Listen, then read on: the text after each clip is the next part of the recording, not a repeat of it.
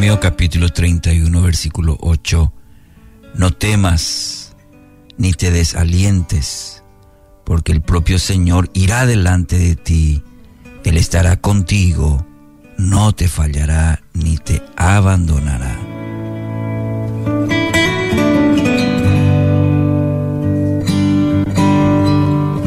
Moisés le había rogado al Señor que no lo dejara morir sin antes ver el pueblo eh, gozando de la seguridad que le otorgaba al poseer un pastor que velara por sus vidas y les guiara en la desafiante conquista de la tierra prometida. Y a Dios le agradó esta petición y le concedió el privilegio de nombrar a Josué delante de todo el pueblo. Moisés no dudó en animar a este nuevo líder a ser valiente y resistirse a toda costa, a liderar desde el temor. Seguramente su exhortación se basaba en su propia experiencia de comprobar una y otra vez que el Señor había sido fiel en sacarlo de las más, las más complejas situaciones. También recordaría los malos momentos que experimentó como resultado de haber cedido al temor, por, por lo que deseaba evitarle ahora a este nuevo líder esas experiencias amargas. El motivo al que apela Moisés en esta exhortación es que el propio Señor irá delante de ti. Él estará contigo, no te fallará ni te abandonará. Esta convicción se basaba en lo que él mismo también había experimentado. Aún en los peores momentos de rebeldía del pueblo, podía dar testimonio de que el Señor jamás, jamás lo había abandonado. De hecho, él creía que la compañía de Dios era tan importante para el desempeño de un liderazgo efectivo, que se había atrevido a decirle al Señor, si tú mismo no vienes con nosotros, no nos hagas salir de este lugar. ¿Cómo se sabrá que me miras con agrado a mí y a tu pueblo si no vienes con nosotros? Pues tu presencia con nosotros es lo, la que nos separa a mi pueblo y a mí de todos los demás pueblos de la tierra. Esto está en Éxodo 33, 15 al 16, que, que ilustra bastante el corazón de Moisés. Y es bueno, mi querido oyente, que tomemos nota del hecho de que el Señor se compromete a estar siempre con sus hijos. Pero en ningún lugar vamos a observar que promete quitarle las pruebas por las que deberá atravesar.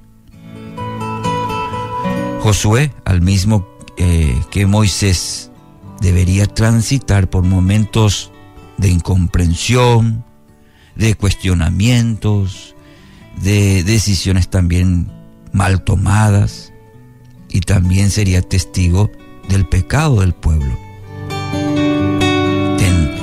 tendría que atravesar también por ello el Señor no le evitaría todos esos infortunios en la vida, en su liderazgo, pero, pero, pero, estaría a la par de Él en cada circunstancia, en cada circunstancia difícil, adversa, para extenderle la gracia, para extenderle la fortaleza necesaria para poder sobrellevar con éxito las pruebas que le tocaría atravesar. Y así como Moisés, como Josué, también es en la mía, también es en la tuya. Entonces es importante que entendamos esta realidad. Se ha hecho popular una forma de presentar el Evangelio en la que se promete a aquellos que se entregan a Cristo una vida sin sobresaltos la palabra, mi querido oyente, sin embargo, nos indica que los que escogemos caminar con Él con Dios, con nuestro Padre, vamos a ser expuestos aún a mayores pruebas que los que no le conocen.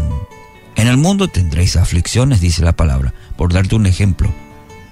En el mundo tendremos aflicciones. No nos pinta un panorama sin problemas, sin sobresaltos. No, este caminar es así, de pruebas. Es parte del precio que debemos pagar por ser sus discípulos. Pero mire, a cambio, Él nos da una vida y una vida en abundancia. Y caminamos hacia esa gloriosa eternidad. Ese es el precio, el precio y este es el resultado de una vida consagrada, el costo del discipulado. Quiero animarte con este texto de Isaías 43.2. Cuando pases por aguas profundas, yo estaré contigo. Cuando pases por ríos de dificultad, no te ahogarás. Cuando pases por el fuego de la opresión, no te quemarás. Las llamas no te consumirán. Que alegre y que fortalezca tu vida en esta mañana su palabra. En el nombre de Jesús.